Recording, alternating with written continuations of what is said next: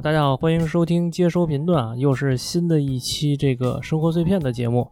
然后这个大家听我们这个节目的音质啊，马上不一样了，就是因为上一期我们的音质实在是过于糟糕了啊。这个上一期只有你糟糕，对对对对，设备出了问题，然后这两天呢去送修了，然后我这设备又复活了，就是又重新燃起了它的生命。可以不死鸟麦克风。对不死鸟麦克风，然后我们这个又让它重重新投入了这个正常的工作当中，然后闲话就不多说了，然后进入到我们今天的这个呃书跟影音的推荐的环节啊，因为最近其实玩了一个游戏啊，就是一个大家比较耳熟能详的一个比较大的 IP 的这么一个游戏，就是《生化危机》啊。它《生化危机》这这次我玩的游戏是《生化危机》的启示录二，它等于是。呃，比较靠后出的作品了。如果我当时我没有记错的话，我当时第一次玩是在啊 PS 四时期，当然当时只玩了一个开头啊。然后它的这个游戏是章回体式的这种游戏，就是有点像美剧，你知道吗？就是玩的时候你感觉像是，就比如说你第一章玩完了之后，你要进入第二章的时候，它还跟那个美剧似的，给你一个前情回顾，就说你第一章你看是有什么剧情，完了之后。遇到了什么样的人，然后剧情是怎么样的，然后，呃，第二章即将开始的时候，他还给你一个前，就是一个预告，就是说你第二章可能会遇到什么样的人。完了之后，第二章它为什么叫它为什么是这个主题？就比如说第一章叫救赎，啊，第二章叫什么那个。啊，卡夫卡的碎片什么的，就类类似这种啊，就是一个剧情挺重的一个游戏，是吧？呃，剧情对，而且它当时在发售的时候，它是以章回体式的去这种方式去更新的，它不是一上来就整个游戏就已经做好了的，知道哦哦，呃，它也不是说呃做好，它是说不是一上来把所有的内容全都卖给你，它是以这种章回体的形式卖给你的。呃，这后面全是 DLC，是这意思？对 对，有点这个意思，反正，啊，然后，然后那个这个游戏，我是觉得它比较让我觉得惊奇的一点是什么呢？就这个《生化危机启示录二》，它在里边大量的夹杂了很多关于卡夫卡的东西，包括卡夫卡的绘画以及卡夫卡的变形记。这个东西其实跟变形记其实也有点瓜葛吧，就是我觉得人变成了某一种不可名状的生物，我不知道这游戏里边有没有这种暗指啊，反正我我个人是这么感觉。但是它有一个比较明着的那种指向，就是卡夫卡的绘画，就是它这个游戏有有收藏要素，就是有收藏要素，就是你说你当然你可以不收藏，但是说那个如果你收藏的话，就是你会达到某种成就嘛，达成某种成就。它的这个收藏要素就是卡夫卡的绘画，就是大家熟悉这个卡夫卡的这个作家的这个人知道啊，卡夫卡其实他也是一个，他自称自己是一个画家嘛，然后他经常画一些就是让人看不懂的一些就是绘画吧，算抽象拍的那种的，还是就是就是那天就是咱俩看的那本书，就是那个变形记那本书，你知道吗？嗯，就是那咱俩看那本书变形记那本书后面它有一个小传。就是专门讲这个卡夫卡的绘画，然后他还给你展示了好多卡夫卡画的画，就比如说他他画的都是那种火柴人儿，就是当时我们学美术的时候，美术老师就是管这叫火火柴人儿，就是那种你知道，就是跟火柴一样的人儿。然后他旁边给你画一些，比如说被什么困在栅栏里的楼梯里的男人什么，就画一个小火柴人儿，然后旁边是那种楼梯什么的，反正我记得是，完了之后是。你你感觉他画的东西吧，就是你从感受上来看，就是跟他的文章跟他的小说是一样的，就是老是有一种那种压抑的感觉，就挺挺压抑的，就是让人感觉不是很舒服。然后你再搭配上这个《生化危机》这个游戏的整个那个氛围感，就是他这个游戏的那个氛围感，总是那种特别肮脏的、昏暗的一个环境，你能知道吗？就是他们，因为他们是在一个岛上给这些人困起来。做实验嘛，对吧？然后到处都是那种断肢残骸，或者说你走着走着发现有一个什么呃台子，上面有那种给人就是有人留下的血迹啊，然后那个灯光特别昏暗，有的地儿还不通电，还得你去找那发电机什么的，就是这种场景。然后你时不时的还能在一个桌子上看发现到一个纸条，然后你摁一个按键就跟这个纸条互动嘛，然后你打开这个纸条就发现。上面有着卡夫卡的小说里的一句话，某一句话，你知道吧？这所有的这种就是碎片化的东西，然后包括你去让你去找的这种呃隐藏要素，都是跟卡夫卡相关的。所以就是我是在玩这个游戏的时候啊，突然想起了这个卡夫卡这个作家呀，然后前一阵儿呃也把这个卡夫卡的《变形记》又重新看了一遍。其实前面想说的游戏就是这个引子，重要的是其实是想推荐这个卡夫卡的对《变形记》，哎，因为这个我跟韩哥最近都把这个卡夫卡的《变形记》重新又看了一遍。我记得这个我如果没记错的话，因为那天韩哥提醒我来着，要不然我也忘了，好像上中学还不是上高中的时候，好像学过这个是吧？还是说老师要求说去读过呀？我也忘了，反正应该是很早之前就看过一次这个《变形记》，但是是很早很早了，应该是上学的时候。从文学常识的角度得知道有这么本书，它的代表作，但是看没 就是有没有学或者是不是选修里面的，已经有点忘了。忘了，已经有点忘了，但是嗯确实是上学那个，确实是像你说的，上学那个阶段，就是说老师会要求你，就是至少要知道这个人。但你还记得当时有什么想法或者感受吗？我当时觉得挺可怕的。我说实话，就当时嗯我记得我没记错的话，因为确实是你提醒我，我我应该是上高中高一下半学期看的，我如果没记错的话。当时我觉得挺可怕的，我就想，我操，这人怎么就突然变成，就是他？我记得当时我给我的感觉，我就觉得他变成蟑螂了，你知道吗？差不多那类的一个壳甲壳虫一类的东西。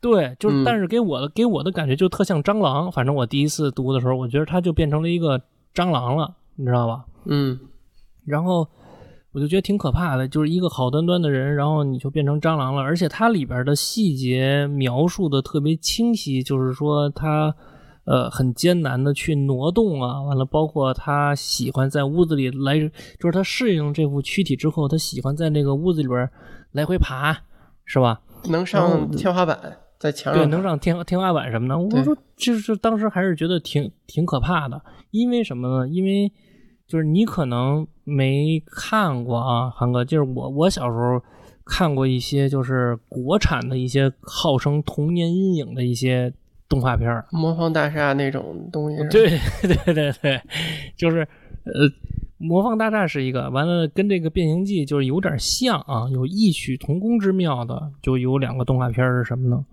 一个是那个邋遢大王，哦，就是你可能没看过，但是这个呢，就是很多就是跟我年龄相仿的人肯定知道，邋遢大王就是还有一个耳熟能详的音乐，我这个知道像，对，就是那个小小邋遢，知道吧？对，可以回头把那个音乐剪剪进来。它也有，它跟这《变形记》有异曲同工之妙是什么？我是觉得，就也是我当时我就这么觉得了，因为所以我就有点害怕，因为我小时候看《拉拉大王》，我就觉得挺害怕的，就是说那个一个挺正常的这么一个人啊，就因为老鼠给他喝了一个饮料，我也忘了还是喝了什么东西，一下变得特小，被抓进那耗子洞里边了，还被耗子给关起来了，最后还要被耗子给弄死。哎，我就觉得当时读那个卡夫卡《变形记》的时候，突然就想到这个了。还有一个是叫《怪老头》系列，我如果没记错的话，应该是这个。他讲他讲的是一什么事儿，你知道吗？他讲的是一个，就说一小孩儿特别不愿意写作业，就是每天放学回家之后就不想写作业，特别不想写作业，然后就想尽各种办法不写作业。然后突然有一天，他碰见一怪老头儿，那怪老头说说，哎，我有一个方法，我能让你就是说天天不用写作业，完了每天放学就回家就玩，家长还不说你，说你想不想试试？那小孩说行啊，什么方法？那老头就说，我给你做一个一模一样的你出来，我我能制作一个一模一样的你出来。然后呢，这个一长得一模一样的你呢，就是每天放学之后呢，他就去你家，哎，帮你写作业。这段时间呢，你就在外面玩，你不用管。这样呢，你家长也不会说你，哎，你还能尽情玩。你觉得这怎么样？然后这小孩就答应了。答应了之后，后面的就特细思极恐了，你知道吗？嗯，就是这个每天去他家替他写作业的这个假人儿，嗯深得他父母喜欢。然后这个真的孩子就回不去了，你知道吗？嗯就敲门说：“爸爸妈妈，我才是那个谁谁谁，让我回家呀，让我回家呀。”然后这爸爸妈妈就不给他开门，就说：“你不是我们家孩子。那你那个就是假人，他写完作业他不走是吗？还是怎么着？”他一开始，嗯他一开始是跟这个小孩进行交换嘛，嗯就是这个呃白夜追星剧情交接，有点意思。反正就是，就是一开始是交换，就是写完了作业之后，就是特调皮的这个孩子就回到家说那个，哎，你走吧。然后他就假装回去睡觉什么的，知道吧？然后等到第二天写作业的时候，又让那孩又让那假人来。嗯结果因为这个假人深得父母喜欢，这父母又给就是买水果，又给买玩具，然后又那个细心的、温柔的呵护他，然后呢又跟他说好多呃就是好话，就说哎呀爸妈真喜欢你什么的。慢慢这个假人就不想走了，然后直到有一天他就完全把这个孩子给取代掉了。哎呦，我就就我看那个，反正我第一次看《卡夫卡变形记》的时候，我就能想到这些，就这是我的第一个感受，就觉得你你你说的这个动画片儿让我想到了我前两天看那个《数码宝贝》，就是那个啊幽灵游戏有一集，跟你这个说的几乎一毛一样。是吗？是是那个数码宝贝新的一季吗？就是对对最新的吗？对，现在在更新的那个，它不是啊那一季主要是以鬼怪那些东西为背景的幽灵游戏嘛。然后它嗯有一个数码宝贝叫什么？是叫伪装兽还是叫什么东西啊？然后他就是能代替别人，他能跟比如说呃这个主角团一人一只嗯数码宝贝对吗？然后他直接复制的长得一模一样，他就进去了。嗯进去真的就把那个给替换了。比如说这个数码宝贝说：“我今天要出出门一趟。”嗯然后这个假的就趁机进去，然后这主角说：“哦，你今天没出去，你又回来了。”然后就嗯根本就分辨不出来。然后他们的目的就是整个世界都要变成假人，就没有真人了。他能好像能无限的复制或者是繁殖什么的。哎，所以你说这个卡夫卡这个变形记啊，我操，真的是，呃，咱没法考究，就是说这个呃所谓的这个致敬跟被致敬之间他们的关系啊，他没法考究。但是你总是能通过很多这种细节能够看到，很多东西都是通过这个变形记，至少是通过这个变形记这个这个构思是吧引发出来的，或者说再再创作的。就包括你刚才我说这个，还有你说这个，都是。你看咱一聊不就是吗？就感觉有点相像，是不是？嗯还有一个就是你说这个，也让我想起一什么事儿呢？就让我想起一个就是比较有名的动画大师，叫宫崎骏。这这你肯定知道。嗯嗯这个宫崎骏有一个最有名的动画电影，就是甚至不看动画的人都知道的动画电影，叫《千与千寻》。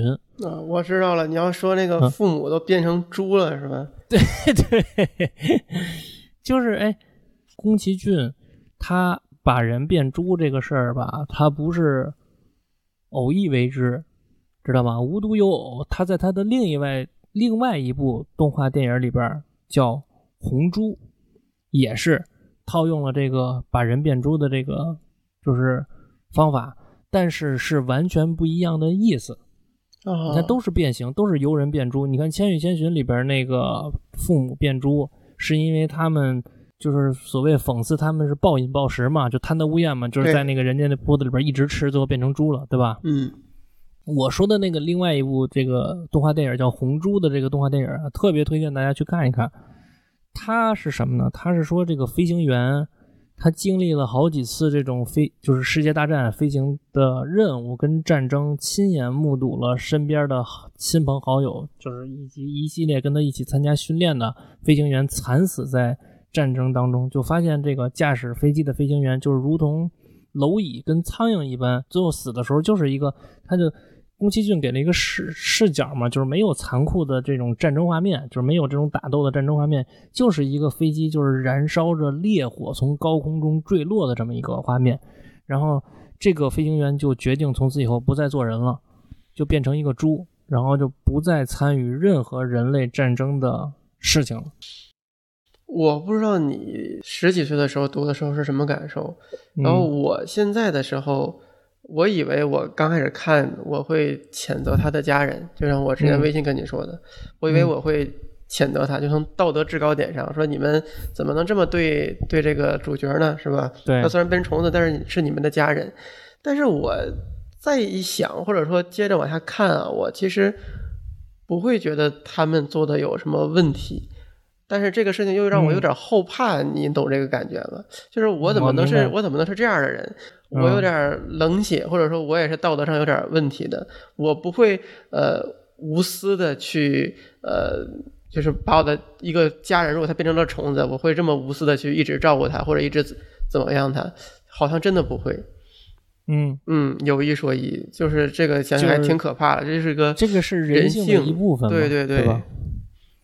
但是你看，就是咱们就说回来啊，因为你你刚才问我说小的时候看这书是什么感受，就包括就是前两天在重新看这本书，感受确实也不太一样。就是你能够看到啊，就是整篇小说当中，你能看到第一个照顾他的人是他妹妹，对吧？嗯，对，然后并且呢，他也是为这个家透支了非常多了，而且他还想，他还在变形之前还惦记说说让他妹妹去更好的地方读书，然后还给他妹妹就是衣食不愁，还能跟朋友同学一起喝喝咖啡什么的，他觉得那才是他妹妹该过的生活。这里的背景就是主角格里高尔他是一家的一个经济支柱，全靠他一个人挣钱。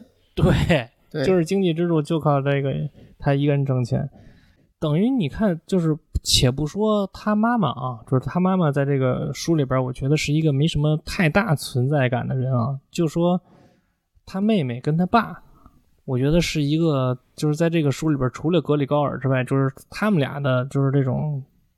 就是比较明显啊，就是这种对待格里高尔的这种态度啊，包括嗯他的描写都很明显。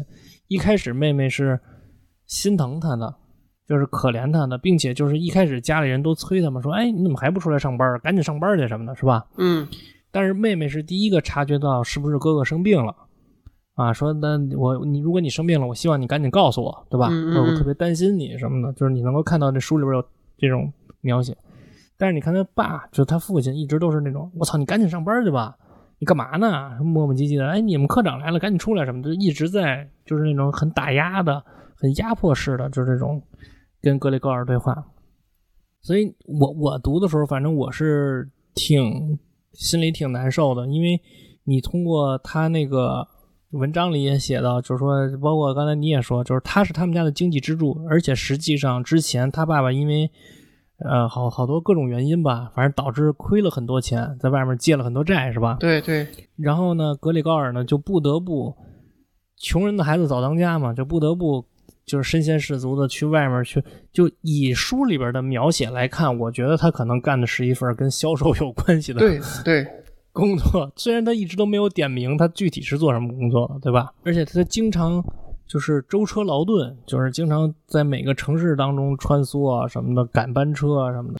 他开头说了他的那个房间有一个什么东西的样本，就是布料的样样的那个布，可能他就是推销这个东西的。对对对，推销的，反正就是，然后反正就是你能够看到，就是他对整个这个家里边的贡献，在他变形之前，他至少已经，他至少通过他自己的努力，把他父亲欠的债还完了，并且让一家子住上了一个相对宽敞的一个公寓。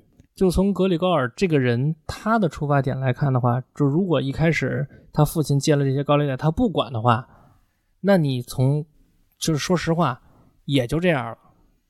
你也可以，他也他也可以完全不管，就说那我就跟你断绝关系呗，我就搬出去住呗。那你的钱你就自己还呗，你嗯还不上那是你的事儿，嗯是不是？嗯，那是不是？那你这么倒推的话，那是不是格里高尔最后就不至于变成这个这个大蟑螂，或者说是一个甲虫、甲甲壳虫什么的？就是他变成这个的缘由，其实一点都没有交代，就是突然的。对，就是突然的，就是，嗯，我觉得他作者想，他就是作者，他把它变成一个大的甲壳虫，可能是想去反射这种东西吧，就是反映这种东西。就是之前他们全家是依赖，就等于是吸格里高尔的血嘛，对吧？嗯后面的话，格里高尔变形之后，等于是需要依赖家人去照顾他，从前后对比这种映射出来，就是这种人性的选择的不一样吧。就包括刚才韩哥说那个，就看完《变形记》之后，就是这个小说，就是让人想很多东西。我觉得这就是他特牛逼的点。我觉得好的经典的东西，它都会让你想联想到很多其他的东西。是，就对，然后你你比如说韩哥刚才说的，说那个呃家人做的也没毛病，就是说你你你谁能承受得了？就是其实说实话，确实是这样。如果你设身处地的想，你 每天就你就是咱就站在妹妹的角度上想吧，就曾经一个供你上学，完了之后你觉得很有能力，你不说多崇拜他吧，至少是你从他兜里拿钱的这么一个人，突然有一天变成了一个大蟑螂了。啊，你一进屋，每天你把菜端进去，然后他有时候吃或不吃，弄到那个屋子里边，我操，全是那菜汤子，脏不唧的，对吧？然后你发现突然有一天打开门，发现他在天花板上爬着，嗯对吧？那是个正常人，可能他的心里都没有办法承受，对吧？嗯就是我觉得这种变形，只是说卡夫卡用了一种极端的手法，让人变成了虫子，是吧？或者让人变成了一种人难以接受的东西。但是啊，你我觉得在现实生活中这种事儿特别多。嗯，当然，人是不可能变成虫子的，但是人是会生病的。对，比如说什么瘫痪了、大大病、重病什么的。对对对，你你你你想到这点没有？就是你看这本书的时候，你你刚才说到这儿，我想到了，就是其实确实会有，对吧？就是。嗯我看这本书的时候，我真的，我当时第一时间我就想到，就是说他是用了一个比较极端的这种手法，就是手法，对，对对对，让人让人觉得说，我操，他变成大虫子了。但是因为你知道吗？就是看这本书的时候，让我想起一个新闻啊，这是一个真事儿，这是一个真事儿。一个北京的爷们儿，呃，姓什么我忘了啊，就是说被检察机关给抓起来了。嗯为什么呢？因为他做了好多假章，就是各种公司的各种机构的章，知道吗？就嗯假章，嗯做而且做的极其逼真。然后呢，嗯、以此获利了，就是二十万左右吧，还是十多万，我忘了具体数字，反正是以此获利了。然后那个检察机关呢就要起诉他。他在被审判的时候，这老爷们儿说了一席话，他是这么说的：说这个为什么做这假章呢？说因为我是一个下岗工人，我失业了，我没有收入正常收入来源，我也找不着工作。现在我年龄大了，然后我媳妇儿呢得病了，啊，就是他媳妇儿应该是就是类似于肾衰竭那种，知道吧？就是有嗯肾病，就挺重的，需要去透析啊什么。他说：“你说我怎么办啊？我不干这事儿，你说我怎么办？我他妈眼睁睁看着他死去啊！就是我当时觉得我操，就是这个男人，他虽然犯法了，但是呢，你从另外一个角度上看，他就是就是法是法，确实是他确实是犯法了。但是你从另外一个角度看，他他妈是人，他有人性，他嗯保存了人性。我刚才突然想，哎，他们没有设定这个设定，就是直接把格里高尔放生野外，自己吃什么东西去。就也是一种另外一种结局啊。当然，嗯当然这种结局可能就是等于也是你不管他了嘛，嗯，对吧？对对，反正就是看了《变形记》之后，真的就是很多联想了很多感受吧，就包括联想到这个刚才我跟韩哥说的这个呃生病的这件事儿，因为人都会变老嘛，都会生病，而且现在这个老龄化社会就是可能会越来越越来越凸显，就包括有时候看完这书之后，有时候也不免会想一个就是比较残酷的问题啊，韩哥，就是可能你没想到，但是我前两天我确实想这问题。有一天我跟韩哥我们也会变老啊，嗯，然后那个时候就是每个人可能都是格里高，所以就得好好锻炼身体，这身体的重要性又出来了。卡夫卡还是一个让人能够变得很现实的这么一个作家，就是他写的东西确实挺挺他妈伤感的，挺压抑的。但是你读完他写的东西吧，你会变得很理性，就是你在思考一些问题的时候会变得理性一些，会变得清醒一些。就是有的作家他写的东西吧，你觉得读完了之后神清气爽，你知道吗？然后，但是他并不能让你很理性，比如张爱玲，嗯你知道吗？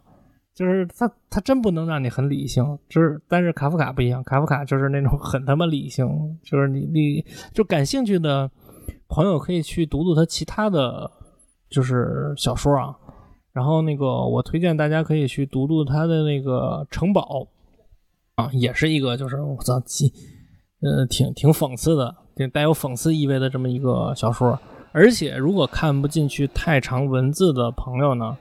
可以去看看城堡的这个小说改编的漫画啊，这也是有漫画，画，嗯，对对对，有漫画版的。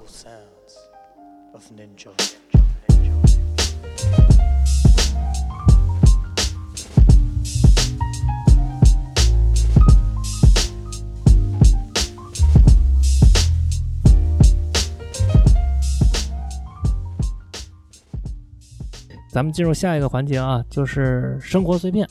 韩哥最近有啥生活碎片可以先聊一聊？有一个东西我一定要聊，嗯就是我这两天开始沉迷一本网络小说，这个东西等啊我看完了再在节目里推荐，现在只看了一点儿。那你可以先说说名字呗。名字叫什么来着？看一眼啊，这个起因是什么呢？起因是因为我的工作关系啊，虽然说嗯工作可能跟播客相关，本来应该跟播客相关，但是呢，我们要一百八十度的转弯啊，要去开始做这个嗯有声书的一些研究。研究着研究着，我就真的也开始看这个书了。没毛病，没毛病，有声书挣钱嘛。嗯对，然后我沉迷的这本书叫《大圣归来》，我孙悟空势必屠尽神佛，跟爽文一样。哦，因为我之前看过一个叫金河在的作者，也写过，就是跟那个孙悟空啊，他他们这种有关系的。你看那个和《大圣归来》那电影有关系吗？也没关系。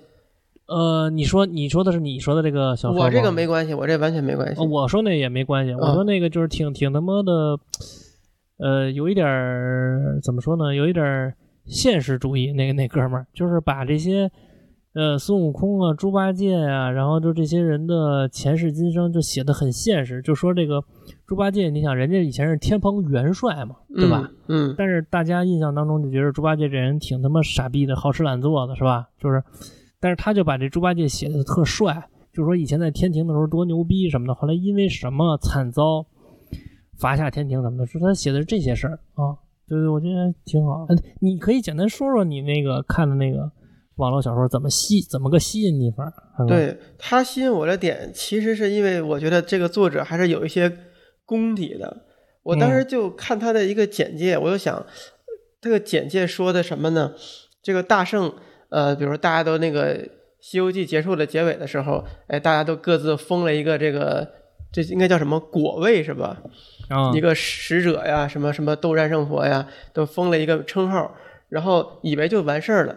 实际上，他这个小说里写，就在比如说那个哪个城市里、那个城镇里头，一个乞丐非常的惨，在那儿走着，然后他居然在说：“俺老孙一定要如何如何。”然后他慢慢往下展开，是为什么呢？就是当时跟六耳猕猴的那那一那一次，哦，其实是判错了，如来使孙悟空。如来使个坏，如来把六耳猕猴说这是真孙悟空。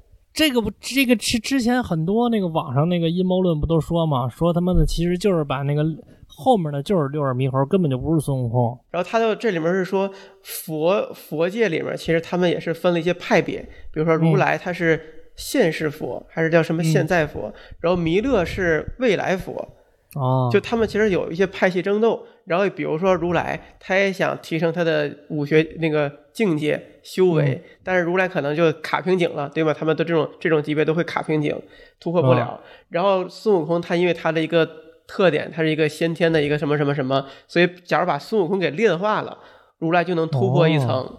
所以如来就是那个时候给他给换了一下，就想把孙悟空给炼了炼化。但是孙悟空呢，那个时候可能通过一丝什么真灵，又逃脱了如来的这个这个那个困的那个法刃，他要逃出来了。然后他一步步的，他要想办法去报仇，又怎么怎么样，是这么一个小这个说。有这挺牛逼的，有点意思。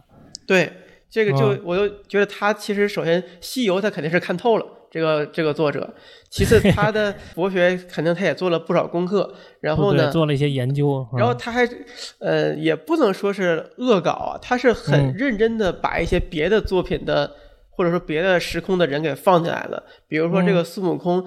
他去鬼界啊、呃，他去那个地府，然后地府嗯他这里面写有一个阴山啊，阴山里面有一些什么什么很恶的鬼，然后里面有一啊个鬼王，他说那个鬼王叫项羽，合理吧？其实有点合理。哦哦，他说的这个项羽就是力拔山兮气盖世那项羽？对，就是项羽死了，比如在地府怎么怎么样，然后后来他就被困在了哦地、那个里面修炼多少年，他就是成为一种就有修为的那种鬼嘛，鬼王，他就是鬼王，就叫项羽。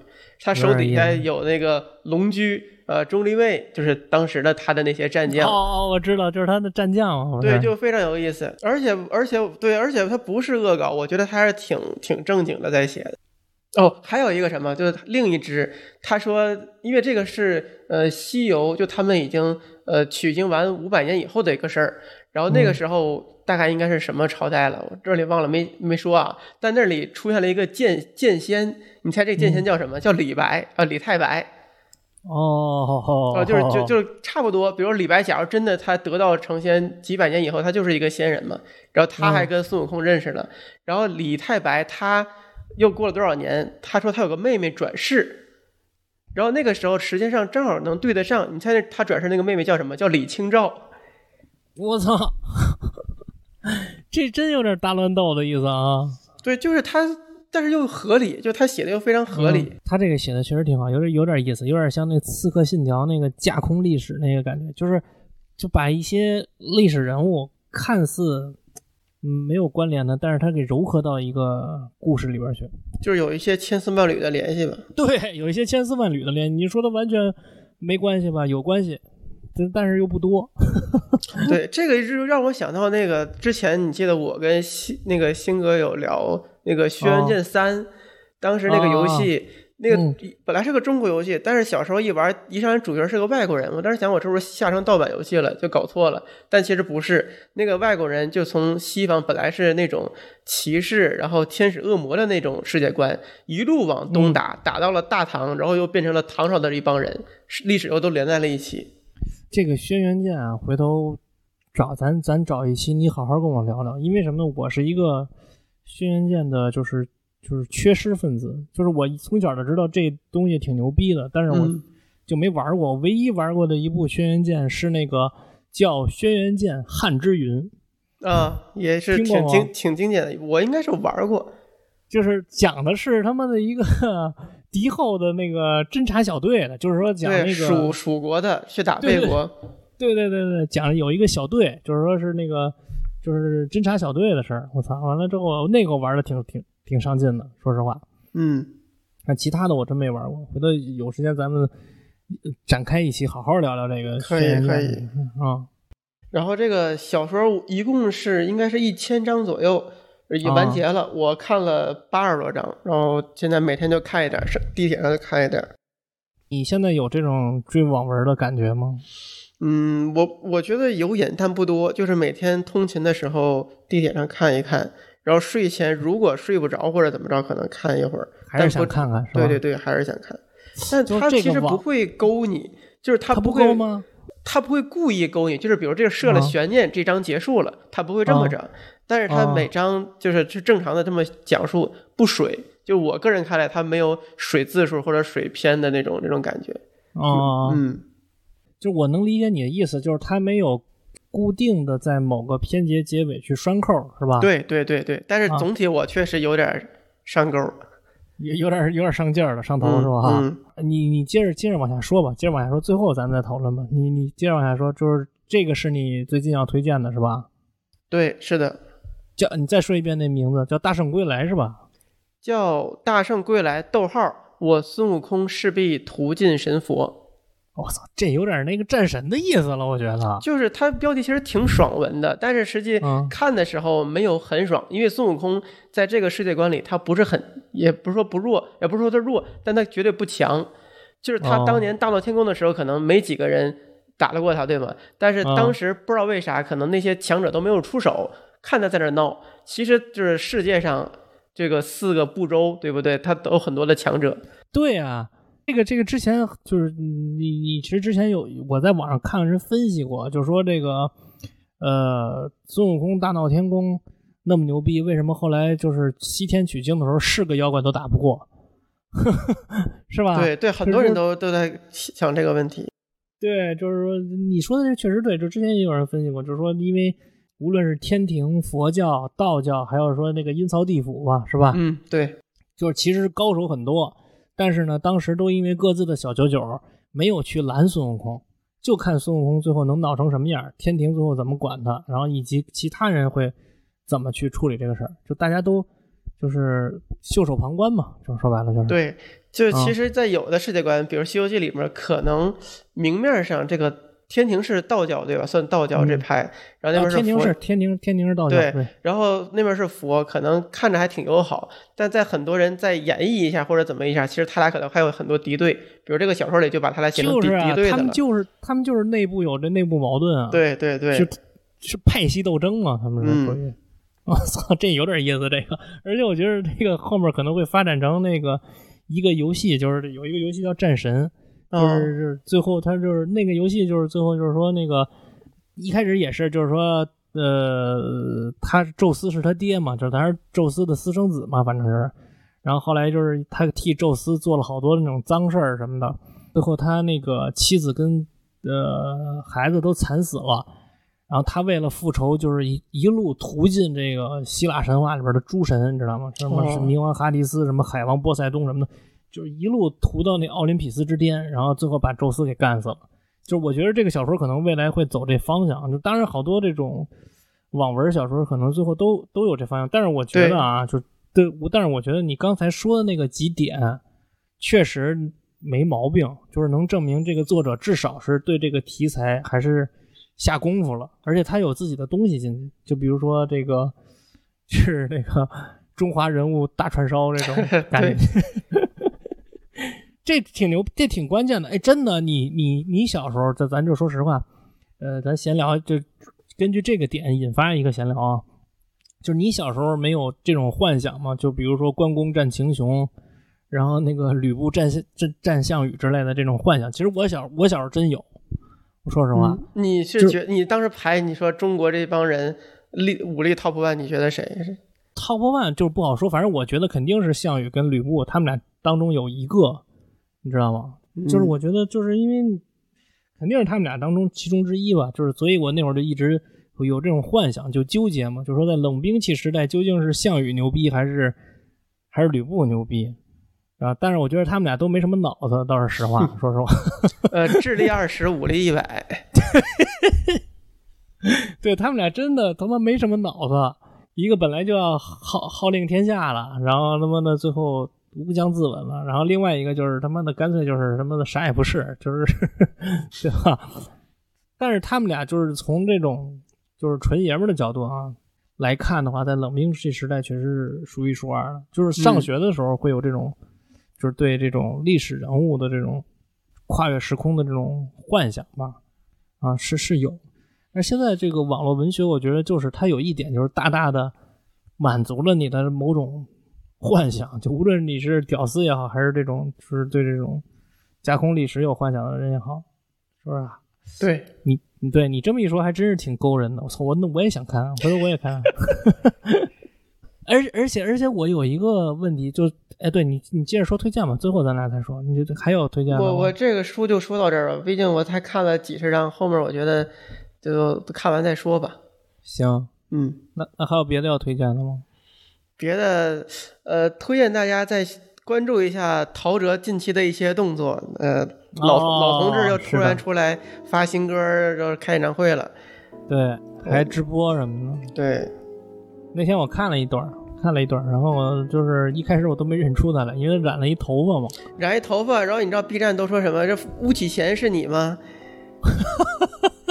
对他好像有点胖了，我觉得就是，是吧？嗯，吴启贤那巫启贤不就一个白头发吗？啊，是，反正我觉得陶喆还是一个，我也不是特别懂音乐啊，就是这一趴应该还让韩哥来主主要来聊。然后那个，但是我个人来说啊，就是我上学那会儿还是比较喜欢陶喆的歌的，就尤其是那个，呃，就他有一张专辑是不是叫《麦乐迪》啊？呃，叫黑色柳丁，然后里面 melody 是那个歌那个啊，专辑里的。黑色柳丁是吧？对对，我还是挺喜欢他那张专辑，因为上学时候那张专辑听的会比较多一点啊。因为他现在最近我不知道他后面怎么个发歌的节奏啊，就是他之前把他有一首经典的歌叫《流沙》，你知道吧？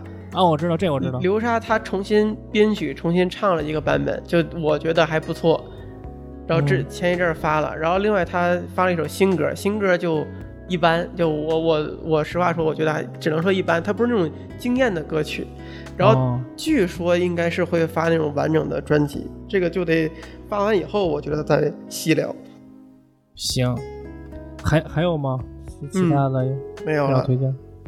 没有了是吧？那嗯那我其实生活这边，我我这周其实没有什么可呃推荐的啊，就是没有什么可推荐的，因为推荐的其实在前面已经推荐过了，因为上周跟上上周都在玩那个《生化危机启示录》，对，呃，挺沉迷的那个，我操，打僵尸那个通关要有多少小时？看了吗？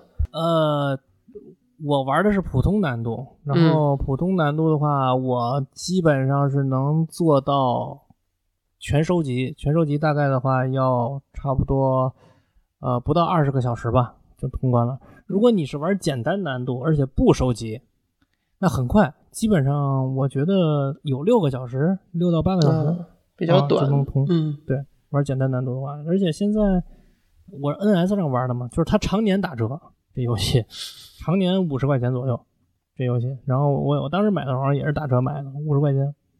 对，哎，就是咱们这个这期这个结就推荐就结束了啊，就就最后再讨论一个问题啊，嗯最后再讨论一个问题，就刚才我想跟你说那个，就是说。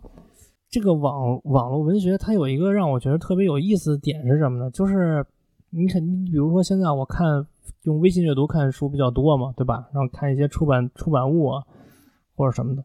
说实话，你会有那种疲惫感，有的时候你知道吗？就有时候真不想看了。但是网络文学好像没有，就是而且反而它会让你勾着你，让你特想知道下面发生了什么事儿啊，嗯，对吧？所以呃你就从你的角度上，你你你觉得这两两个东西，就是这个出版物是不是还是有的时候，就哪怕是小说，是不是有时候还是会让你觉得你是在，呃，学习或者说是在干一件就比较劳神的事儿？就从你的角度上，我特想听你聊聊这个。这个分情况吧。首先我，嗯我看书也不多，我就是个人见解。分情况是因为，呃，看你是不是看很多的外国的书，或者说，哦呃，中国的古文那古言的那种书，就是一个是翻译，一个是文言文，这两种这种这种形态吧，咱们作为一个现代人去看，可能会有点累。你天天看古文的《红楼梦》，别说《红楼梦》这种大部头，就是别的书，《聊斋》可能你也会累，因为你要翻译一下。呃，外国的书呢，不管是欧美的还是日本的这种作品，它翻译过来这个话，它肯定跟咱们的口语会有一些差异的。嗯，然后，所以在读的时候可能会累，理解起来可能也会就是要动脑子吧。然后以及说你看的这些出版物，它肯定会从思想深度上应该也比一般的网文要深，那你可能也会所以对，深。是我现在也发现这问题，就是有时候你看，我最近看那个，呃，日本人写的那个，就类似于半非虚构，也半就是应该是非虚构，就类似于那种非虚构的那种纪实文学嘛，就是讲那个日本那个经济泡沫之后的这个众生相、社会众生相什么的。有时候看的时候确实觉得有点累，真的就是不如看网文那么痛快。这或者去我们找个折中的法子，你看两本《读者》，看看是什么感觉。啊，哎，真是这个读者，哎，我跟你说，这读者你别说啊，咱实话实说，读者能嗯办到今天，有他自己厉害的地方，那当然，那当然 有受众真的。对他真的有他自己厉害的地方。读者你真不觉得累？说实话，嗯，反正这里边还是有一些玄机吧，可能就是我还没参透。对，然后今天的节目就到这儿。好，感谢大家收听我们的节目，也欢迎大家在我们的节目下方给我们留言。我们的节目会在呃小宇宙、喜马拉雅、QQ 音乐泛用型客户端上能够搜索到我们。然后呃再次感谢大家。然后呢，如果方便的话呢，希望大家能够给我们的节目点一个赞。然后，如果想加入我们的粉丝群的话，可以加我们的群管理员，我们的群管理的微信是八七四六三二幺二三。好，本期节目就到这儿，然后再见。拜拜。To live in the machine, blur reality and dream natural bionic means. Life caught in a stream where screenshots were memories, evidence of a time when we breathed. When the ladder fell, held the base and descended from proverbial hells, attached to memory like scars on the flesh. Seemingly retracing these steps, cause history keeps repeating itself and we faded instead. Chiseled with intent from the smallest of cells, the immaculate entanglement. Chromosome double X, the hidden realm, her element. Chosen matriarch walks with the ghost of elephants. Let me transform you. Run if you can't fly. The gaze penetrates the matrix, the string that pulls you out of mazes. Walk if you can't run. Learn your lessons, there's no telling when the road becomes essential. Mind like creator gets broader. Mind like creator restores you. Mind like creator makes you a transformer, turn chaos into order. Mind like creator gets bored. Mind like creator restores you. Mind like creator makes you a transformer, turn chaos into order.